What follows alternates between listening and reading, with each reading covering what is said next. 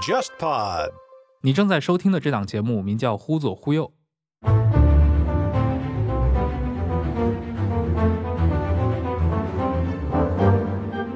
这是一档兴趣广泛的文化沙龙类播客节目，试图为中文播客提供基于经验视角的话题和内容。欢迎你在微信或微博上搜索“忽左忽右”，你会看到一个名为“忽左忽右 Left Right” 的公众号。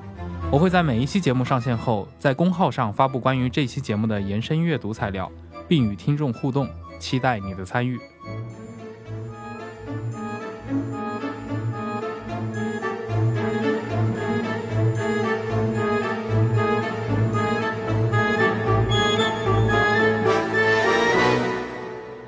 各位听众，大家好，欢迎收听这一期的《忽左忽右》，我是陈彦良。今天来了一位久违的朋友啊，那个古诺亚。哎，大家好，我是古诺亚。如果听过我们这个节目的第八十八期《互联网冒险家的非洲探险》那一期的话，大家应该对这个名字不陌生。他之前在尼日利亚的拉各斯创业，而且公司做得很大。但是这个 二零年，对吧？这新冠疫情来，这改变了很多人的生活啊。包括对整个的非洲，尤其是这些中非、西非，有非常大的一个影响，所以也是隔了非常长的时间。我们那期应该是一九年录的，对吧？现在已经是二一年了啊，我们又请到了古诺亚来我们的节目里面聊一聊。我们今天肯定还是在聊一个非洲的话题，但已经不是古诺亚的这个创业的方向啊。我们来聊一聊更有公共性的一些话题。今天跟我们一起来联合主持的啊，我们的嘉宾主持是华伦。各位好，我是华伦。嗯，我们今天为什么要聊这个话题？有一系列的原因啊，比如最近那个三月份有一个新闻，啊，也是法国的十几位历史学者向法国的现任总统马克龙提交了一份长达一千页的报告，里面细数了啊，法兰西政府在九十年代，应该是密特朗政府，他们在处理非洲问题，尤其是涉及到中非卢旺达的这个种族冲突，也就是我们所熟知的这个九四年的卢旺达大屠杀事件中，法国政府的这个严重的政府责任。也就是说，你 你作为一个在非洲官员有影响力的这样的一个欧陆国家，没有在中间发挥到自己的一些作用，甚至是做了一些可能事后看起来不那么合适的一些举动。所以这个是最近发生的一个新闻。还有一件事儿呢，就是我们现在录制的时候是在四月嘛，那其实四月份对于卢旺达人来说也是一个记忆犹新的月份。二十七年前的四月，在卢旺达爆发了一场在九十年代我们。听起来简直匪夷所思的大屠杀，啊，也是一个非常严重的种族冲突。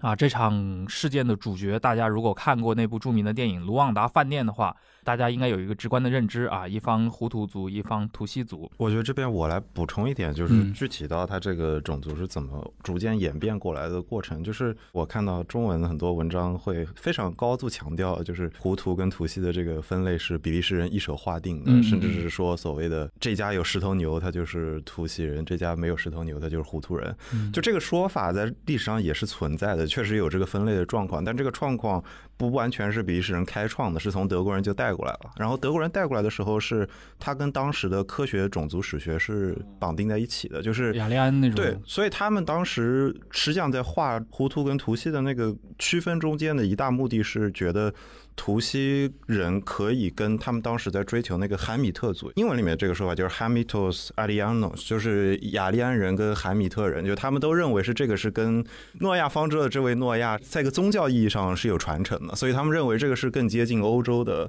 祖先的，所以他们认为是更接近我们欧洲人，所以更高等，他们会更欢迎图西人做比如说文职的工作啊，胡图人就做可能比较最普通的重体力劳动的工作。这个划分在欧洲人来之。前，它可能是处于一个比较原始的状态。它其实最早的划分在那个十九世纪中叶，在当地的这个图西人国王王征的时代，已经开始在划分人群。对，但是还没有像后来，比如说二十世纪初的那样，它引入一些所谓的科学的理论。对，就当时也处在一个优生学啊、人种学都在，对对对对对，就是妖魔鬼怪都在横行的年代，会所以会去什么测人的头颅的那些数值，对对对，然后以此来作为一个判定的依据。对，包括什么高一些啊，眼睛颜色啊这些。它后来在这二十世纪到最后的几年发挥了特别坏的一个作用嘛啊！但是我们也觉得，就中文世界也受到一些文艺作品的影响嘛，可能会把它单纯理解成两个种族之间的那种直接的一个冲突，似乎就是胡图人对于。图西人的一个单方面的暴虐的行为。但我们其实如果去爬出更多的材料的话，其实关于这场种族冲突、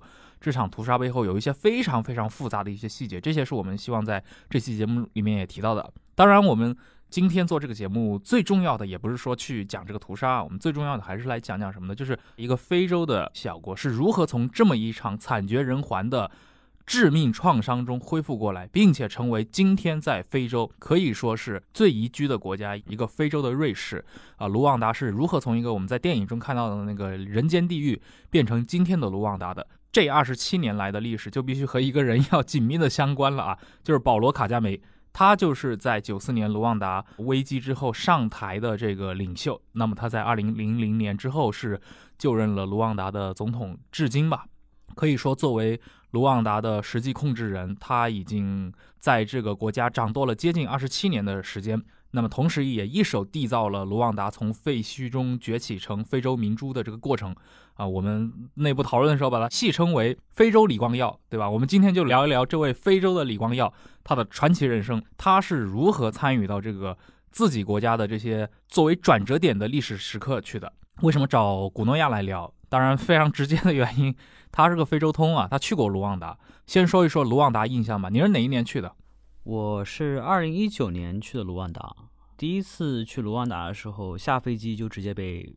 眼前的一切景象震惊了。因为很显然，我也看过那部《卢旺达饭店》啊，《卢旺达饭店》里面那种惨绝人寰的迹象。穿着花衬衫，拿着砍刀。对你这么想，当时你在电影里面看到那些人是这么一个样子，然后你下飞机之后，你发现的是一个全新的一个世界，跟你之前的想象完全不一样。我得承认，在上飞机之前去卢旺达的时候，心里是有一丝忧虑的，感觉自己在去阿富汗。阿富汗都还好，可能我觉得有点像去索马里的感觉哈，是不是这样的？当然也看了很多新闻，说现在卢旺达跟以前非常不一样。包括我去之前，很多去过卢旺达的人跟我说啊，这个国家现在你去看之后是一个全新的模样。直到下飞机那一刻，哎，就发现很多东西跟我去的其他的非洲国家是完全不一样的。那比方说，卢旺达它对中国护照持有者是采取一个落地签的一个政策。那我想落地签嘛，肯定无非就是一个很破烂的机场下去之后，然后你把钱递给海关官员，然后他会给你盖个章之类的。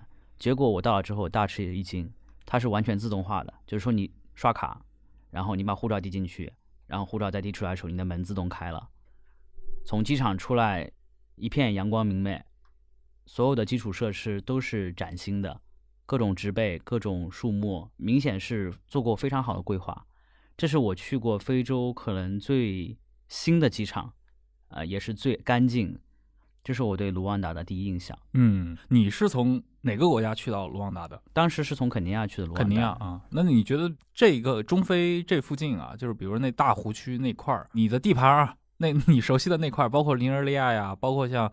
这些乌干达、卢旺达呀这些国家，现在的一个平均的一个水平是什么样子的？就是我们印象中那种比较混乱的这种非洲也存在吗？混乱的非洲，我觉得仍然是存在的，但并不是我们在传统意义上所感受到的那种非洲。当然，确实很多地方，比方说我之前所在的尼日利亚，嗯，它的基础设施是非常落后的，那道路非常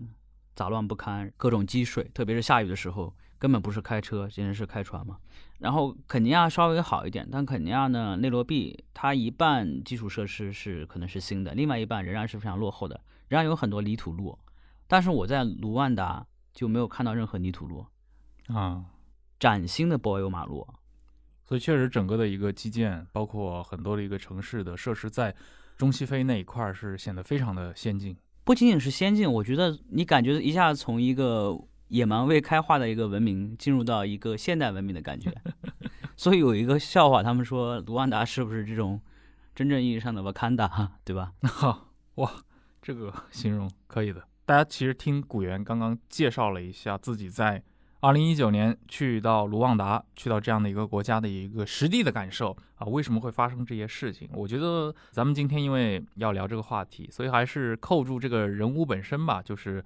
这二十七年来主导这个国家的一个发展。那当然，保罗·卡加梅就是一个绕不过去的政治符号啊，而且长期以来。虽然卢旺达是个小国，如果我们看版图的话，非洲三千三百万平方公里的土地上，卢旺达占的面积非常小的，千分之一都不到。卢旺达是一个面积只有两点六万平方公里的国家，但是卡加梅长期被视为整个非洲最被外界所钦佩和尊重的国家领袖之一。啊，这对于一个小国来说，其实是确实非常值得人们去，至少是引起我们的好奇吧。我们觉得卡加梅其实值得大家去关注。虽然作为亚洲人的话，包括同为华人，李光耀他的一个历史功绩。他在新加坡的历史转折中发挥出的这种个人的，甚至带有一点这种英雄主义的这种作用，尤其李光耀本人又是一个优生学的鼓吹者，同时也是一个非常精英主义的这样的一个亚洲人，所以我们会对李光耀的很多的做法，包括他的经历有非常深的一个认知。但是你切换到非洲，大家对于非洲的这些领袖的看法，可能普遍来说不是那么的精确。他们不是那种披着民族装扮的这种大酋长，就可能是一些戴着贝雷帽的那种军事上台的这种领袖。当然，卡加梅身上兼具这两种元素。他本人的话，过去在卢旺达的这个王国时代，图西族属的这种啊王权的群体，跟卡加梅之间也有这种所谓的这种血缘关系啊。中山靖王之后也有点这个意思。但另一方面，他确实也是通过了。九四年的这场种族冲突，继而引发的这场战争中，卡加梅和他所代表这个势力取得了最终的一个军事上的胜利。从而夺取了整个国家政权，但是他和我们一般认为的，比如军事上台领袖，往往就搞不好经济，或者说任用亲信，陷入到一些贪腐和裙带啊这样的一些丑闻里面去，国家进入一个彻底的恶性循环，最后引致什么通货膨胀，最后社会经济的一个崩溃。但我们在卢旺达身上好像没有看到这一点，而且卡加梅本人有非常多的一些可以说政治智慧吧，这个我们可以接下来详细的聊。那么我们首先可以来聊聊卡加梅这个人啊。卡加梅，我们都知道他是一个图西族，然后他出生在卢旺达，但是因为五十年代、六十年代的时候，卢旺达已经出现了这种。呃，难民，然后被迫他们全家迁入到了乌干达。其实就是说到，就是卡加梅为什么要跑到乌干达去？这背后实际上是有一个挺大的冲突。这个冲突可能是就我们现在泛指的这个九三年、九四年的这个大屠杀之前，开启了这个二十世纪的卢旺达比较血腥的屠杀中的一次屠杀。实际上是五九年的革命。五九年的这个革命本质上是就是一直是这个图西族的国王被这个胡图族的精英经过多年来的力量的积累跟多年来的不管是压迫也好，还是两个种族之间的争端也好，他们最终呢发生了一个非常暴力的冲突。最终的结果是胡图族的精英代替了图西族之前的这个王权，最后是快速的导致了六二年，也就是三年之后，卢旺达这个国家成立了。这中间就是数十万的卢旺达的难民开始往周边的国家逃，那这包括了坦桑尼亚，包括。括了乌干达，也包括了邻近的布隆迪。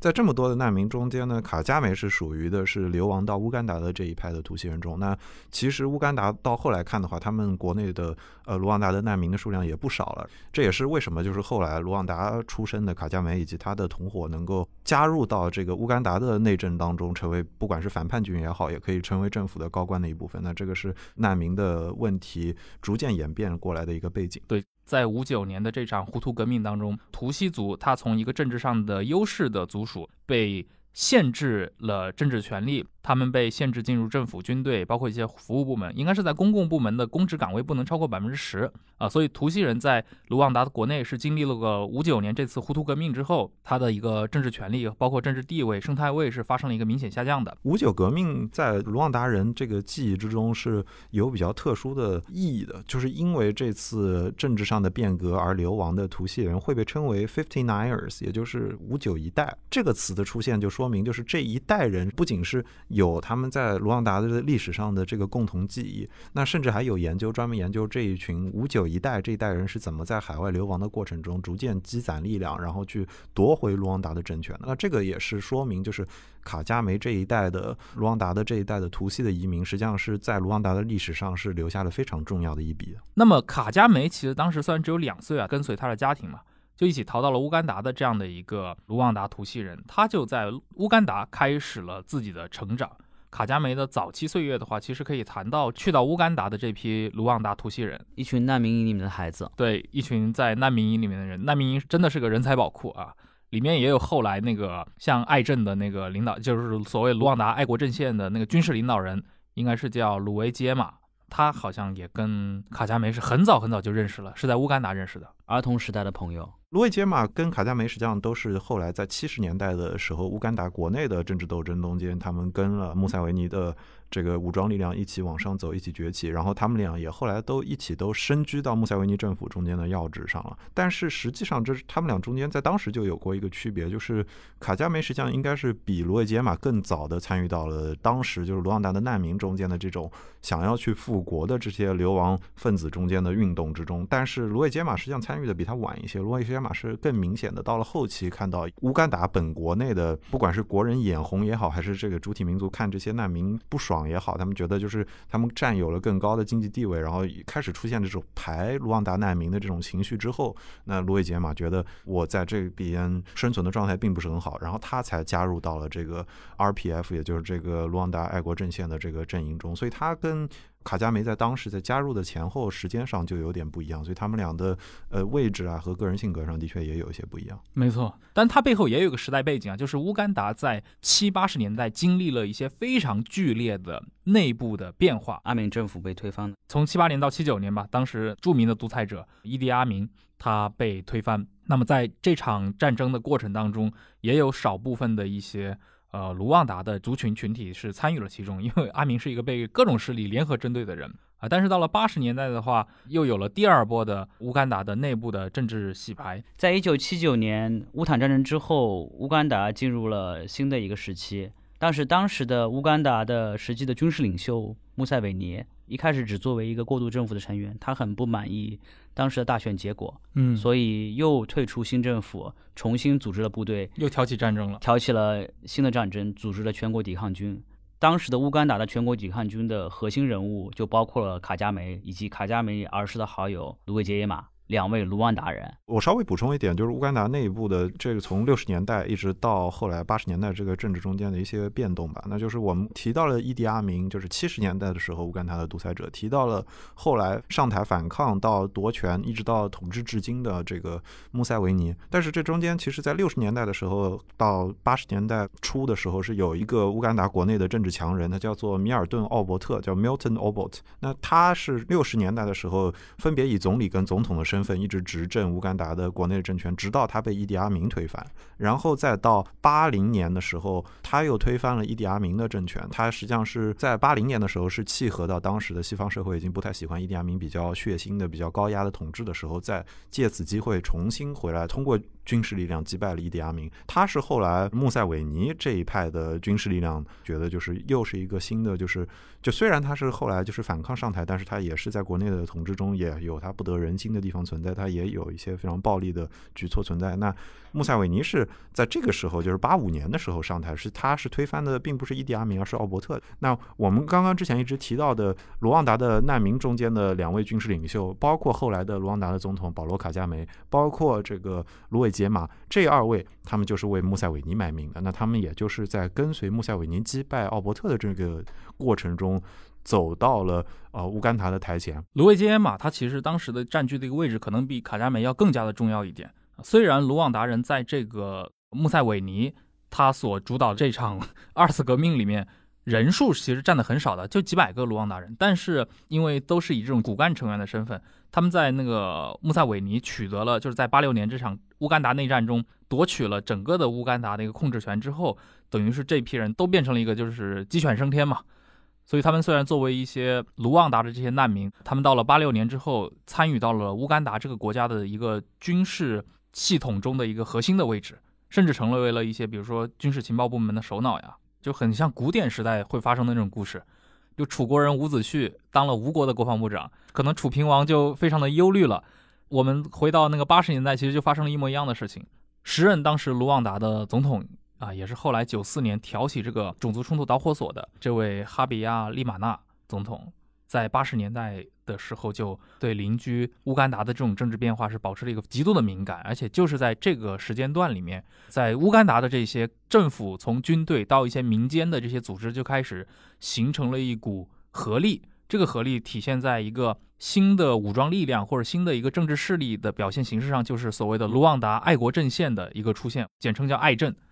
之后我们也知道，像。啊、卡加梅也好，包括像卢伟基埃马也好，他们的一个主要被世人所知在职位都是在卢旺达爱国阵线中担任实际领导人。这中间其实有一个有意思的转变，就是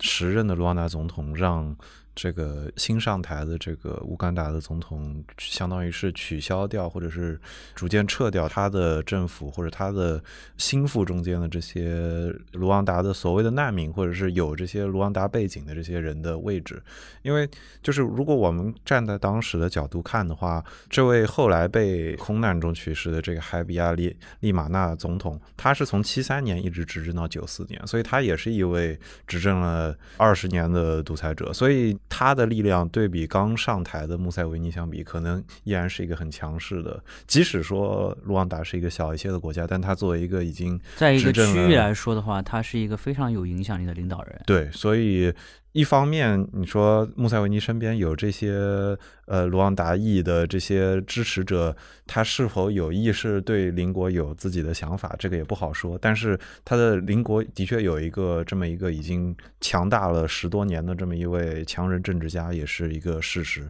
所以可能一直没有明确的文件可以说乌干达跟卢旺达爱国阵线之间有什么明确的这个支持跟赞助的关系，但是他们中间这条暗线背后国家的权力跟这也是相关的。我觉得那个年代，很多非洲国家领导人其实都知道这个路数，嗯就是说我的反对派通过联合我周边的国家，一起来渗透到我的国家，把我推翻那前面刚刚提到那个伊迪阿明下台那次七八年那场战争，不就是嘛？乌坦战争，啊它。其实就是一批反阿明的人联合了像坦桑尼亚这样的国家力量，对吧？坦克直接开进去把阿明给搞掉。那无非就是阿明这个人是一个名声很臭的人，国际社会没有什么同情，除了像阿拉伯国家，阿明应该最后是去了沙特。所以我们如果去从模式上来说的话，那九四年卢旺达那一次，对吧？九四年虽然一开始是一个种族冲突引起的这种等于是内战的重启，但很快也变成了一场其实外国势力的一个介入，最终变成了卢旺达爱阵的这些部队联合了一部分乌干达的军事力量进入卢旺达，颠覆了整个的卢旺达传统的这个独裁者政权，也就是呃颠覆了这个原来由胡图人掌权的这个政权。这种模式其实继续复制下来，又变成了在九十年代中后叶，那个也就是在卡加梅执政初期，他们联合乌干达一道去发起的这个第一次刚果战争。所以这种模式在非洲，尤其在那个中部非洲或者是中西部非洲，是在不断的被 copy 被对，感觉这个是毫无新意的一个非洲的一个颠覆国家政权的一个办法。没错，而且他这种经验总结下来，我觉得人干这事会上瘾的。我觉得某种意义上可能说明，在这一代想要存活下来的政治家要想尽办法的搞好自己的政治形象跟关系，因为你一旦有把柄的话，很可能邻国就会打你的主意。某种意义上，也许卡加梅后来在经济上或者在国际社会上树立的形象是有这个目的在的。不过，我们嗯可能要，就我们刚刚可能直接跳到了他这个旅程，可还没讲九十年代那些事儿呢。对，对可能他成立爱政之后到他发生大屠杀之间，也是有这个九零年到九四年的这么一个转变，然后再到卡加梅逐渐拿到他的政治力量，他的在卢旺达可以说登基也好，你说他进入这个正式的政治势力也好，他实际上是有一个从所谓的侵入的反叛军到登堂入室的这么一个转变的。嗯，我们前面也聊到了，在八十年代，其实像卡加梅也好像卢维基耶马这批卢旺达的算是外逃精英分子啊，这些流亡贵族们，呃，他们在那个新的乌干达政权里面，其实是获取了一个比较重要的这个，无论是军事还是政治这块比较重要的力量，同时也可以去有效的利用到乌干达国内的这些资源。但是它由于一个，毕竟这个国家间的外交还是一件非常严肃的事情，那既然被可能卢旺达对吧？现任的独裁者给盯上了他，所以他们也就转入地下，所以就发生了，比如说一九八七年卢旺达爱国阵线的这么一个成立。那么后来像卢伟杰马，他是以爱阵的这个军事领袖的身份出现在国际新闻里面，而且他们应该是很快就组织了一场针对于卢旺达的入侵。这个入侵应该是发生在九十年代的初期。一九九零年十月份，准备好一切之后，卢维杰马带领一支部队先杀入了卢旺达，但是很不幸，卢维杰马在开始战斗的第三天就被榴弹击中牺牲了。呃啊，就其实这个事情是有争议的，有一种说法是他是被手下所杀的，他是手下跟他在比如说策谋略上有一定的争议上之后，然后他们俩这个争端不和，导致手下合谋把他杀了。然后问题是就是。这之后，联手处理掉芦苇解马的这两个当事人也很快就被报复了。然后，官方或者是比较受认可的一种报道是，说是穆塞维尼派人把这个处理掉芦苇解马的这两个手下给做掉了。但是啊后来也有一个说法是说，这个是卡加梅派人去帮芦苇解马报了这个仇。但是无论如何，你可以说就是在这个不管他们是反抗军也好，还是这个复国也好，他们这个早期的时候，其实内部的斗争也是挺非常烈的。激烈，而这个时候，卡加梅正好是他反而是在美国参加一个军事培训，嗯所以他反而是避开了可能是早期内部斗争最激烈、最不稳定的那个阶段。这个其实跟那个西班牙内战过程当中的弗朗哥是非常像的。那佛大帅也是嘛，他是个作为二号人物，对吧？但因为风起云涌，国内这个局势这么大变化，然后一号人物从非洲飞回西班牙就坠机了，那佛大帅就成了佛大帅。就历史把你推到了对，聚光灯下。不是我想当独裁者，对吧？是时代选择了我。那个我们说的这个卡加梅其实也一样的，而且你刚刚这么一讲的话，其实我觉得他们三个人，包括那个穆塞维尼，他们三个人的关系其实还真的挺亲近的。嗯哼，呃，从小就认识。那个穆塞维尼刚其实提到了，就是他就是乌干达的时任的总统，他也是参与了，就是至今至今的总统。非洲特色，我们谈一些什么七十年代的事情，往往这些人他们现在还在继续干下去，恭祝万寿无疆。然后穆塞维尼他就是七八年其实参与推翻伊迪阿明的乌干达国内的军事领袖，但他又是一九八六年发动了二次革命吧，针对自己政府的武装叛乱的一个新的独裁者。他自己和卡加梅也是很早很早就有过关联，当然可能两个人的认识没有卡加梅和卢维杰马那么早，但是他们两个人是一个小学毕业的，嗯所以这个就是校友关系校友关系，所以你看，就是确实是个非常小的国家，因为乌干达也是很小的国家嘛，啊，所以这几个人，你说在这个历史进程当中，一个当了邻国的总统，然后帮助另外两个小兄弟，对吧？又去做复国的大业，那说其中一个兄弟可能就涉及到被手下的人给针对、被干掉之后，呃，然后大哥、二哥都要为他去报仇。要把那些叛徒也给处决掉，这有点那种刘关张的意思了。嗯在非洲政坛上，这已经挺不容易了。我这儿要稍微补充一下，就是我们可能很容易的把卡加梅跟卢伟杰马的关系看作是有浪漫色彩的这种政治领袖的兄弟情的这种关系，但是这个实际上是一种我们把他们的关系罗列出来的时候一种主观的投射。的的确确看起来，他们一起去了乌干达的难民营，然后一起来自于卢旺达的同族，然后都有这个类似的经历，又同时的崛起，所以大家很容易认为他们俩的关系很好。但是实际上呢，考虑到就是后来他们俩是有一种要重新夺回这个卢旺达政治大权的情况下，那实际上是第一把手跟第二把手之间并不完全永远是最好的关系。事实上，卡加梅跟卢伟杰马的确是有其不同之处的。其中一个非常重要的一个关系就是卢伟杰马他在图西族内部的族属跟这个族群交叉的另一个就是卢旺达人的分类的是你来自于曾经的哪一个皇族？那卢伟杰马来自于这个尼耶吉亚皇族，那这个皇族实际上是一直到十九世纪之前卢旺达最主要的皇族，那这个也是被认为是最正统的，是甚至可以从十一世纪、十二世纪一直传承下来的卢旺达这个国家的皇族中间的最主要的部分。但是卡加梅实际上来自于跟这个皇族关系很近的这个贝加这个部落，叫贝嘎这个部落。但是他们实际上后来跟恩伊吉亚这这个部落之间的有一点矛盾，是来自于十九世纪末的时候，贝加这个部落实际上是篡权，就是杀掉了当时恩伊吉亚这个家族的国王。然后他们实际上在二十世纪初的时候。在卢旺达王国跟殖民者合作的时候，是扮演了非常重要的角色。所以说，卡加梅跟卢伟杰马，即使是在这个难民中，他们也并不完全是来自于所谓的同一个阵营或者是同一个部落的。那这个也跟他们俩后来的一些形式上的不同，可能说也有一定关系吧。就包括说，卡加梅一直在技术早期的技术中被认为是一个更冷静的，甚至是有点冷酷的这么一个性格，而卢伟杰马是更受普通人欢迎的。甚至你可以说，就是卢伟杰杰马加入了呃卢旺达爱国阵线的时候，他某种意义上是抢走了一点卡加梅之前在这个爱国阵线中树立的这个威信的。那这个也有点导致，当二人回到这个想要夺回这个政治力量、夺回这个卢旺达的政治政权的时候。就二人中间的关系并不一定是他们最合作的状态。那的的确确是说，就是芦苇解马之死没有一个明确的定论，但是。我们另一个非常重要的事情是，芦苇解马之死实际上是卡加梅跟穆塞维尼关系有点冷淡的一个非常重要的导火索。就是我们刚刚提到，就是说不清楚到底是比如说卡加梅方面的力量，还是来自于乌干达的穆塞维尼这儿的力量杀死了芦苇解马。但是就是因为这件事导致的争端，导致虽然是卡加梅某种意义上是帮穆塞维尼打天下的这个很重要的功臣，但是二人现在都贵为就是非洲的国家的领袖，但是他们俩关系倒不是很好。他们俩这一层也实际上说明，就是芦苇解马跟卡加梅这种虽然同属于这个起义的军事领袖，但是他们中间的关系是有一些微妙的。那芦苇解马之死，也就是这个微妙之处所在。所以卡加梅在当时就从美国回了卢旺达，成为了军事领导人，同时开始了艰苦的游击战争。他应该是在卢旺达的山区里面跟政府长期盘旋了两三年的时间。他不仅仅跟政府军，他还跟了当时卢旺达的外国援助军，当时的法国。和后来的刚果金，当时我们叫扎伊尔，嗯，这两个国家其实是出兵援助了卢旺达政府军。呃，在法国和刚果看来，这个是卢旺达遭受到了外部的军事入侵。对，所以法国跟扎伊尔共和国两家就共同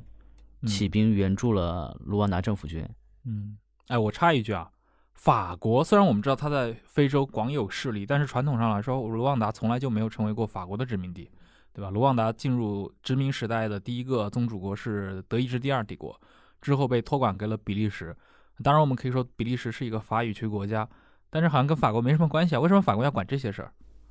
我觉得法国在整个中非以及西非区域都有非常强的影响力，他们是长期希望能笼络住非洲的资源。你像法国在刚果的布局，以及法国在尼日尔的布局，其实都蛮深的。而且法国有一个庞大的一个海外军团，啊，对外籍军团，对，就长期是在非洲这种艰苦地方，为他的政治和经济影响力作为保障的。嗯。是我觉得站在一个就是权力的分析的角度上，很好理解为什么法国一开始是站在就是卢旺达此前的这个政府这一边呢？就还是独裁者这边。这个政权已经存在了二十多年，它非常的稳定了。这个时候冒出了一个反叛军，跟在内战中的这个侵略军，你不可能，你哪怕是在一个下注的状态下，你也很难直接站出来说，我就要站到卡加梅所代表的这个。对啊，这就好比是法国，它是个大资方，那我肯定是压住可以决定历史。命运的人，但是很不幸，法国这次压住错了。嗯，所以这也导致了后期卡加梅上台之后，跟法国的关系长期以来是非常糟糕的关系。以及刚刚我们说的卡加梅在政权他的位置稳固之后，联合了乌干达，把扎伊尔政权给推翻了，所以扎伊尔改名成了刚果金，就是刚才我们说的轻车熟路，他又再来了一遍。所以这都是有历史渊源的。我们梳理了这个，就是比较早的这些爱国阵线的这些内战中的运动中，基本上已经来到了这个大屠杀的这个时间点了，就已经进入了大屠杀的一个筹备期了。对对对，你也就是说，我们如果把自己作为一个卢旺达人，不分族群，对吧？我们回归到一九九零年代初的这么一个卢旺达国内的形势的情况下，这个国家被同一个独裁者统治了二十多年，当时还是以一些小农经济为基础。包括人口呀、土地这些矛盾非常尖锐，那同时又面临一个非常实际的外部入侵，这个外部入侵可能会跟邻国乌干达有说不清道不明的联系。同时，这个外部入侵的主要的这些成员就是我们国内的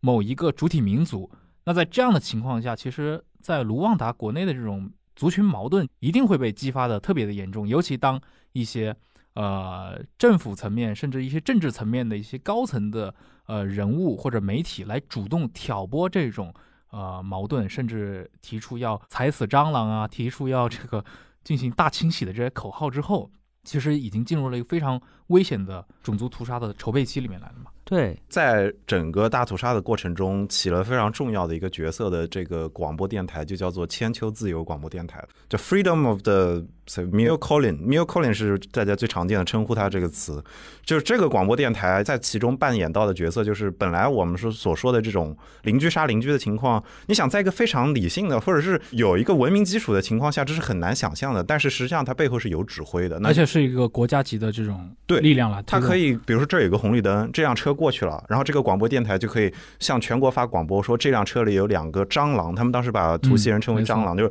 这里有两只蟑螂，不能让他们跑了。卢旺达大屠杀过程中的这个广播媒体的作用，这个是一个专门的研究领域啊，就是有很多论文来讨论这个事情。就卢旺达人在九十年代，他的一个识字率啊都是非常低的，所以广播在当时的流行介质里面是作为最简单、最有效的一个方式。那么刚华伦提到这个所谓的柯林斯电台嘛，背后它其实就是卢旺达国家的叫卢旺达电台。但是这个卢旺达电台，它原本是这个总统的宣传工具，它后来变成了一个非常有激进的意识形态的一个私人电台。然后他在这个广播内容当中，大肆的去宣扬一些，就是刚华伦提到的蟑螂也好，或者说他是把这个东西真的是当成一种公开的宣传来制造这种氛围来，而且并没有被这个法律所阻止。他们做过的最夸张的一个事情是什么？就是他们柯林斯电台当年曾经在三个月的时间里面，公开宣布了八十万个必须被消灭的。图西人的名字，大家可以脑补一下那个场景，就是你要念出八十万个这样的名字，但你花了三个月的时间，你听上去觉得很荒诞的事情。但在九十年代，至少九一年的到九四年之间的这个卢旺达，确实他已经进入到了一个非常特殊的一个舆论环境了。对，而且我我觉得就是你刚刚说这点也证明了，就是这个电台背后的政府力量的支持是很明显，很非常直接。那其中有一部分就是之前一直没有提到的，就是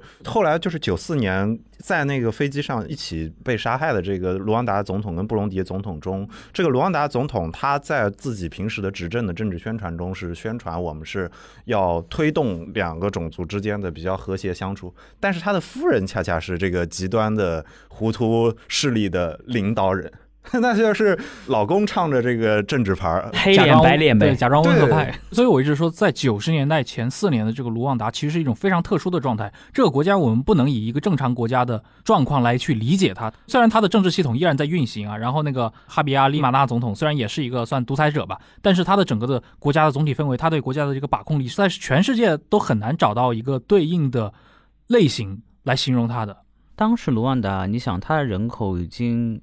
急速膨胀到七百一十万。作为一个小的国家，尤其是以农业经济为主导的国家，土地是普通人生活中的一切。嗯，因为他在独立之初的话，他这个大概就两三百万人口嘛。那七八年当时人口调查是接近五百万，到九一年的时候是突破了七百一十六万。对，那个人口密度大家其实可以算一下，每平方公里接近三百个人了。那在这样一个人口膨胀的年代里面，如果说同时还可以挑起民族冲突、种族之间的冲突，其实也是从一定程度上希望能缓解内部人口带来的土地压力。我觉得可能当时的卢旺达政权是有这方面的考量的。嗯，而且刚其实提到了像法国的那个在密特朗政府下跟卢旺达前政权的这种结合，它可能也是出自一个。法国当时的一个具体的一个国际政策，尤其是维护自己在非洲，尤其大湖区这块的一个影响力，从这些实际的角度出发，我们很难说法国，包括最近就是我一开始节目开头提到的那个由十四位法国历史学家提供的这个历史报告里面，他们其实也提出过啊，类似于说没有任何证据证明法国政府是想蓄意的参与到一场有组织犯罪里面来，但是在这个过程当中，法国政府主要面临的是一种失职或者失察的一种指控，他们没有能够在。比如说，一九九四年之前的这三年多中，去正视这种缓解这种局面。对，我觉得可能最大的锅应该是法国人跟比利时人，以及包括当时的联合国卢旺达援助团。当时呢，你看联合国在卢旺达也只有两千五百多人，两千五百多人相对于一个七百多万人的国家，其实是非常有限的。但是呢，联合国居然当时投票决定减少兵力，最后联合国在。卢旺达只留下了两百多人，嗯，两百七十个人。这个时候情况已经很危急了，所有国家都要求联合国坐下来讨论这个事情。所以联合国当时通过了一个决议，然后重新部署，部署到一个五千五百人的规模。但是这个部署所花费的时间非常之长，花了将近三个月时间。干预的时候，这个时候已经死了很多人了。所以最后到六月份的时候，联合国又想起了法国，毕竟大家都知道法国是也是非洲的传统宗主国之一。让法国人都特别喜欢去非洲，所以当时联合国通过了九二九号决议，让法国派兵去卢旺达进行军事干预。所以以法国为首的联合国维和部队在卢旺达设了一个人道主义安全区，保护什么呢？它主要是为了保护卢旺达的之前的政权以及他的军队撤到扎伊尔，扎伊尔现在就是刚果军的首都，撤到扎伊尔的东部，然后同时继续把一些卢旺达人本身的平民撤出去。所以现在在刚果金仍然有当时撤过去的卢旺达的前政权的部队，也就是卢旺达解放民主力量，他们呢居然仍然在效忠总统夫人，也就是当时极端的糊涂的一个领袖，就总统夫人。所以从一九九四年开始，卢旺达跟法国的关系就蒙上了阴影，直到马克龙上台之后才开始有所缓解。所以卢旺达人对法国人的态度一直是非常深恶痛绝的。那么，像经历了历史上这么大的一次国内冲突，对吧？七分之一的人口可能就消失掉了，更不用说它带来的这种恶劣的影响。那古元，你做投资的，包括你也创过业，你肯定知道，对吧？这样的一个营商环境，你也别说去干点啥了，这个联合国能能能给你来点什么援建，就已经谢天谢地了啊！但是在这样的一个基础之下，卡加梅作为一个政治领袖，而且他，我们可以想象，他作为一个这样的一个依靠外部的 军事力量，要依靠外国的支持。重回卢旺达的他回到这个国家，他如何参与重建这个国家？卡加梅在一九九四年的时候，他当时就任的是副总统，也就是在大屠杀结束之后，成功夺取了国家政权。他推举了一个比奇蒙古这么一个胡图人作为总统，嗯，以此来缓和当时的社会矛盾和压力。那比奇蒙古他主要控制国家的内政、内务事务，那卡加梅他主要负责国防安全和军事。以及外交，我觉得卡加梅在这个时期开始做一些铺垫，直到两千年的时候，比奇蒙古跟卡加梅发生了比较剧烈的冲突和矛盾。那当时也并没有爆发流血冲突，比奇蒙古选择了辞职。那当时卡加梅以一个压倒性的票数，八十一比三的票数，通过国会的推选，嗯，成为了当时的卢旺达的总统。就他选比奇蒙古，其实也是有这个筛选的过程嘛。一定程度上，你比奇蒙古也是他这个爱国阵线中的一员。虽然他是一个糊涂人，就是可以说他的立场比较复杂的这些政客。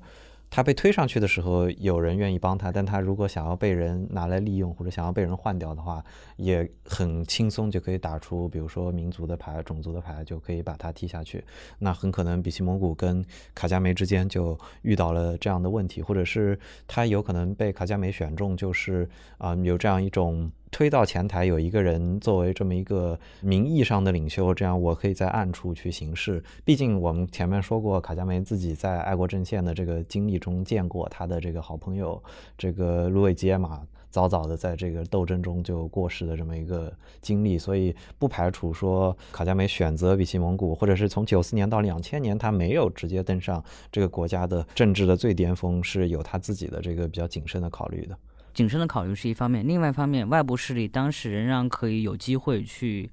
重新控制卢旺达政权。那其实当时卡加梅其实可能更多的是想把精力放在国防和外交上面，去为卢旺达的经济发展创造一个相对来说稳定的环境。那到两千年左右的时候呢，外部的这种干涉的势力基本上就已经消失殆尽了。那这个时候，卡加梅就选择了跟比奇蒙古产生一个正面的冲突。那比奇蒙古选择了辞职，卡加梅。接任了这个总统职位。无论说是比西蒙古执政也好，还是卡加梅执政也好，他们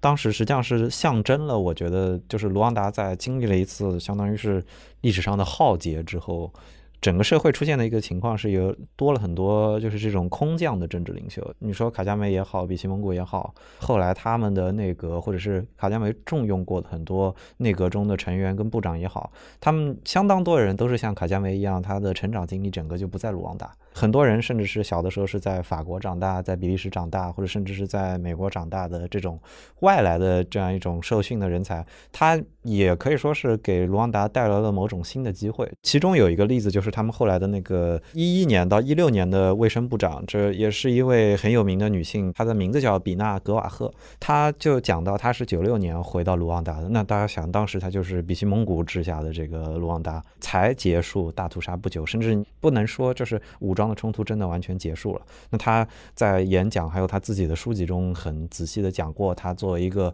在比利时受训、在美国受训的这么一个很优秀的医生，他当初是抱着一腔热血去卢旺达，觉得说我要回去去见一见我这个国家。但是他非常真实的表达过，说我到的第一天、第二天我就不想去了，就是我觉得这里太糟糕了。所以。必须得说，就是把当时的卢旺达从这个泥潭中拖出来，是即使是在有这些海外的人才的助力之下，也是非常不容易的一件事情。对，非常不容易。但其实卡加梅，我觉得他本身在他的革命生涯早期就开始跟海外的卢旺达人有大量的联系，以及包括在最早爱国阵线，他接任爱国阵线的首领之后，因为打起了游击战争嘛，他的部队其实已经非常少了。那个时候，但他通过大量的海外的筹款，以及从海外招募卢旺达籍贯的这样的一个士兵加入卢旺达爱国阵线。所以说，我觉得卡加梅和海外卢旺达人的关系是非常密切，这也导致了后面他非常容易的去召唤海外的卢旺达人回国为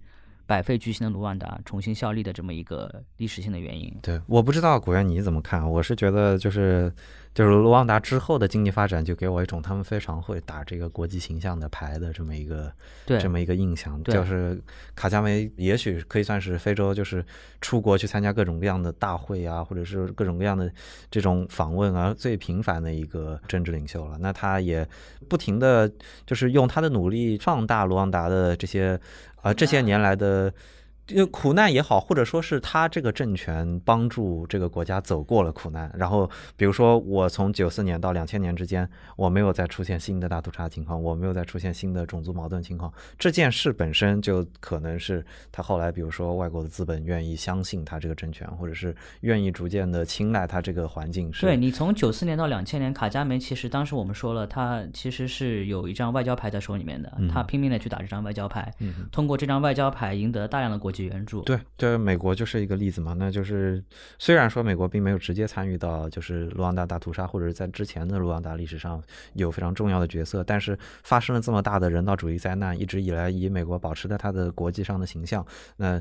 出现了这件事之后，国际上的舆论压力依然是认为你美国是错过了一个干预的最好的机会。那时任的总统克林顿，他当时也多次在之后的访谈跟回忆中说过，就是这可能是他执政中相当后悔的一件事。所以。他卸任之后，他也非常直接跟间接的用，比如说他克林顿基金会的资金的赞助啊，还有他多次去卢旺达的访问啊，以这样的方式去帮助卢旺达。那像他这样去做的，当然也有联合国也被认为是在这件事中没有起到很好的效果。所以某种意义上说，就是当卡加梅玩好了这张，我们已经摆脱了这个大屠杀阴影，我们在往下这个百废俱兴，但是我们是在。等待这个成长的这么一个形象之后，这个原著随着这个正面的形象，这有点这个水到渠成的这么一个效果在。对，我觉得同时卡加梅这个人让我觉得非常惊讶的点在于，他从一个军事领袖成功转型成了一个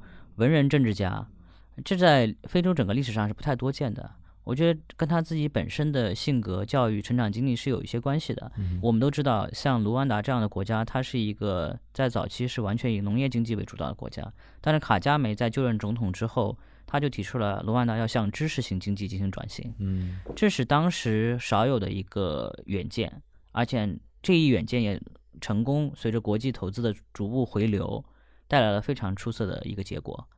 包括你刚刚说的跟克林顿的这么一个交互，以及包括跟很多世界大公司的领导去联系。我去卢旺达的时候，就看到像有摩托罗拉、有大众这样的公司愿意落户在卢旺达的首都基加利，嗯，兴办他们的工厂，这是非常特别的一个情况。同时，呃，卡加梅本人也非常重视教育，因为他自己可能是因为有过比较好的一个教育背景，包括在那个年代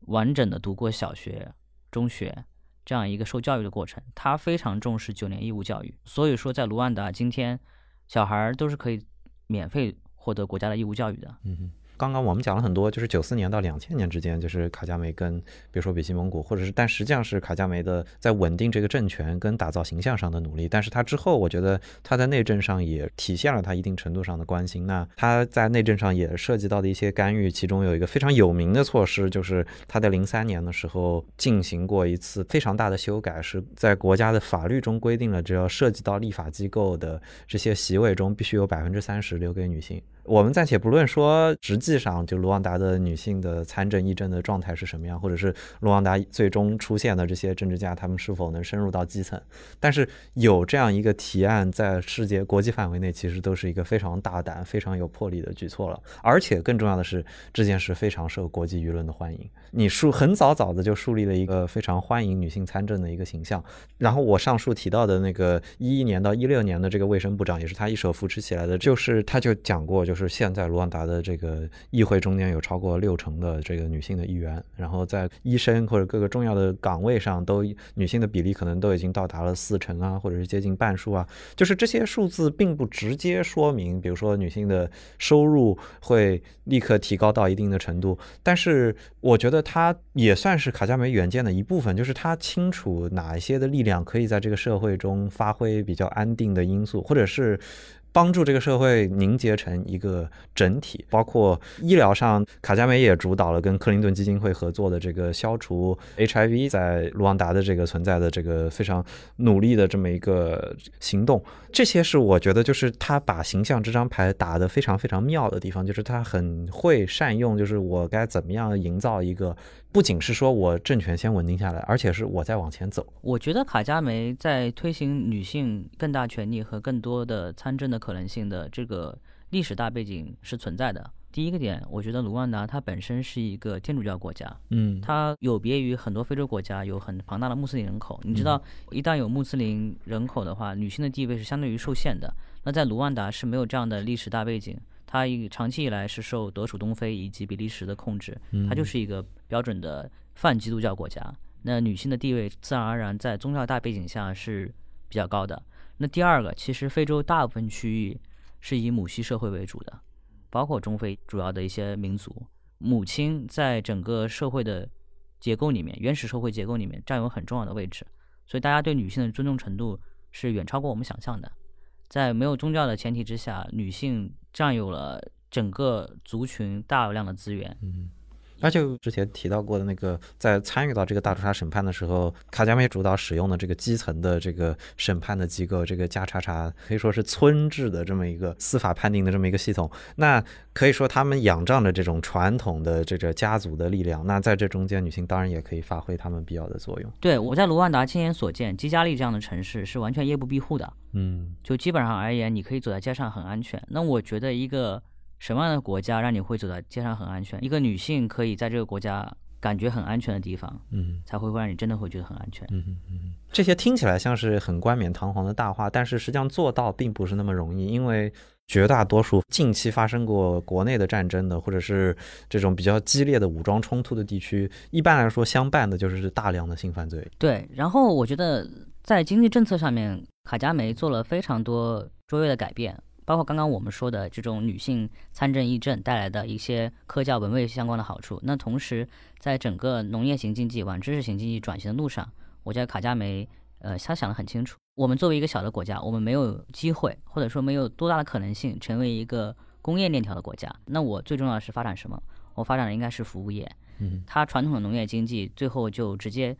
导向了两个主要的支柱行业，也就是茶叶种植和咖啡种植行业。同时，第三服务行业里面还包括了一些嗯高附加值的加工以及旅游行业。这是我觉得卡加梅非常成功的点，他成功找到了卢旺达作为一个区域型，然后又没有出海口的国家，但是我可以发展什么样的经济？他找到这个定位。就是你说到他推动旅游业中间，其实最近近期有一个小故事，我相信可能有一些足球迷知道这个卢旺达，是因为包括阿森纳在内的一些足球队，他们开始跟这个 Visit Rwanda 这个卢旺达官方的这个旅游局的合作。那这个事情其实不是没有争议的，尤其是阿森纳跟他签订的那个协议，卢旺达政府会给阿森纳支付三年。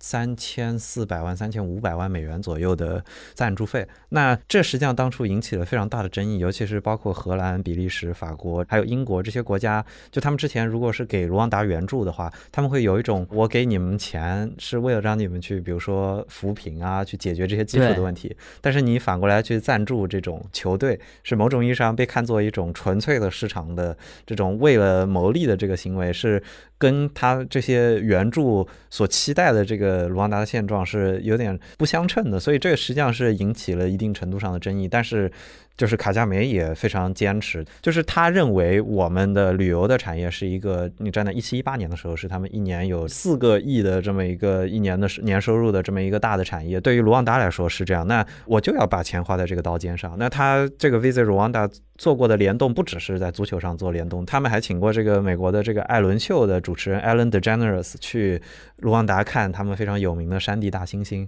那这些行动都是我觉得就是某种意义上就是。前半段我们说到的卡加梅像一个军事上的强人，那后半段的卡加梅像一个善于玩好政治，尤其是国际政治的这么一个非常聪明的非洲的小国的领导人。他知道，就是我虽然我的国家并不是国土面积最大或者有最多人口、最强大的经济，但是我知道怎么在这个博弈的过程中博得大国的这个青睐也好，或者是怎么样让让我这个国家出现在地图上也好，这些都是真正我觉得一个政治领导人的智慧体现的一面。对你发现没有，卡加梅其实是一个非常善于做营销的一个人，就是他把卢旺达这张牌通过现代化的营销的方式打得很成功，包括他在推特上面有非常频繁、对对对密集的发言，对，就是发表对国际政治形势的一些看法，发表对卢旺达经济的一些展望。我觉得这是卡加梅真的非常善于利用这种资源。嗯嗯嗯，大家因为很多人啊，我觉得无论是。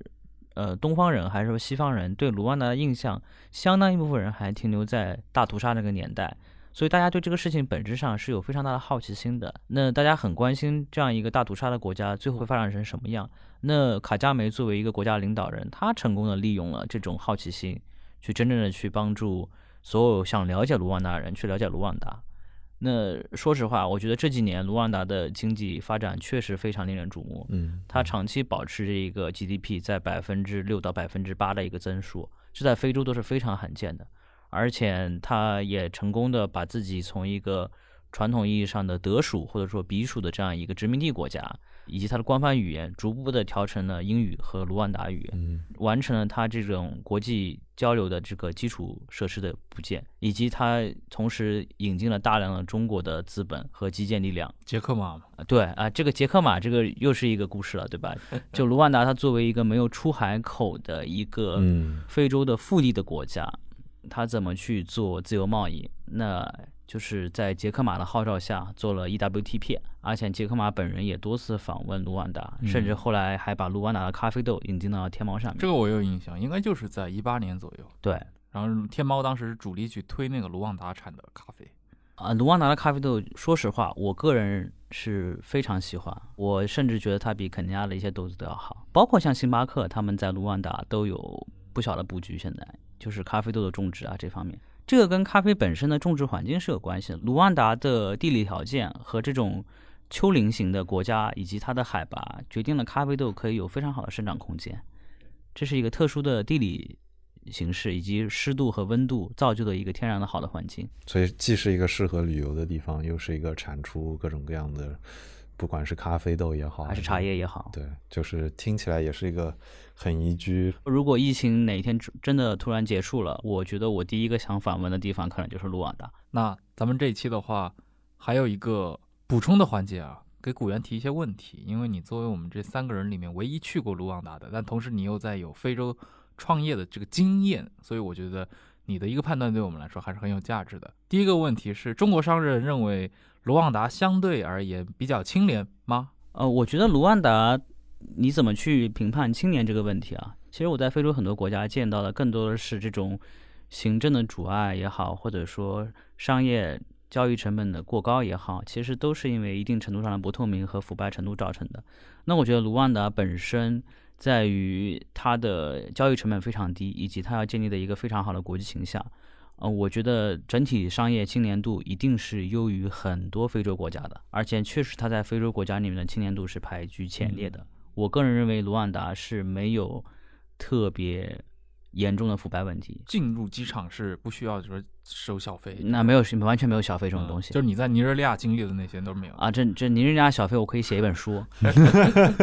所以相对来说，是不是比如说非洲东部的这些国家，比起西非的这些？处于雨林带的这些国家的话，是要更平均起来，更要更政治现代化一点。我觉得政治现代化是一方面，然后同时还有一个原因，我觉得跟它的长期以来的经济结构是有关系的。就是你你看，东非主要是农业种植型国家为主，嗯农业型经济。嗯那西非这种是属于游牧型民族，嗯人种可能是一样的，但是人的属性是不太一样的。嗯嗯，这是我的个人的粗浅的理解可，能对财富观念啊什么的都会有啊呃，都会有一些差别。对，第二个问题，这节目一开始就说了嘛，开玩笑啊，卡加梅可能是非洲的李光耀，或者说卢旺达的李光耀，就是比喻刨除玩笑的部分之外，你觉得在现实层面有这种可比性吗？我觉得相似度非常高，包括卡加梅本人，他对吕光耀是极其推崇的。啊，他是真的在学习新加坡，他是真的很认真的在学习新加坡，他不止一次在自己的谈话和或者说对话录里面就提到过，他觉得李光耀所领导的新加坡是卢旺达真正需要去学习的对象，怎么在一个没有特别多资源的情况嗯下，把自己的国家发展起来，嗯建立自己的相对的竞争优势，这是卡加梅我估计他现在还在思考的点。嗯，毕竟新加坡那个地理位置太特殊了，嗯，但是卢旺达的位置在整个非洲看来，它又是一个非常重要的核心位置。它其实是一个四通八达的位置，到每个国家基本都不会特别远。其实非洲的整个版图，你现在看下来其实是非常大的，五十五十多个国家，对吧？但是卢旺达它有一个转口优势啊，我觉得将来可能卡加梅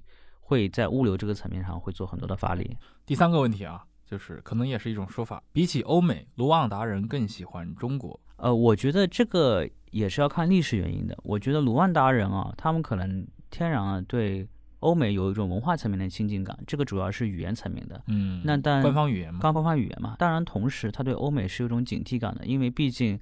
欧美国家在九四年那场惨绝人寰的大屠杀中间，基本上是处于完全坐视不管的状态。尤其法国人尤其法国人，还不仅是坐视不管，而且还助纣为虐。哎深度参与了整个事情，嗯，导致现在卢旺达人对法国人都是非常警惕的。而且他们一度在零六年的时候还断交过嘛。对，那你相对于中国，卢旺达不止一次称赞过中国，就是说他们只安心做基建，嗯，没有任何想法去干预国家的内政，这也是跟我们自己本身的外交原则有关系。大家能更看清楚哪个国家是更加务实的。嗯，好，那其实关于卢旺达还有非常非常多的一些议题啊，就是如果要细说的话，我们这一期绝对是根本就不够的。光是中资在卢旺达，对吧？我就古元给我们讲个一个系列都行，其他的包括很多的一些啊、像当年那个医学杂志《柳叶刀》也出过关于卢旺达这些专题的一些系列，包括像联合文教科文组织他们所认定的所谓的卢旺达奇迹啊。当然，这些我想一些概念方方面面，其实我们这集也都隐约的有涉及过。啊、那也非常感谢各位收听，也感谢古诺亚来到我们节目，分享了这么多关于卢旺达、关于卡加梅的这些信息。我觉得像这样的一个非洲领袖，值得我们中国人去稍微做一下了解的。那我们就下期再见，感谢各位的收听。谢谢，再见。再见。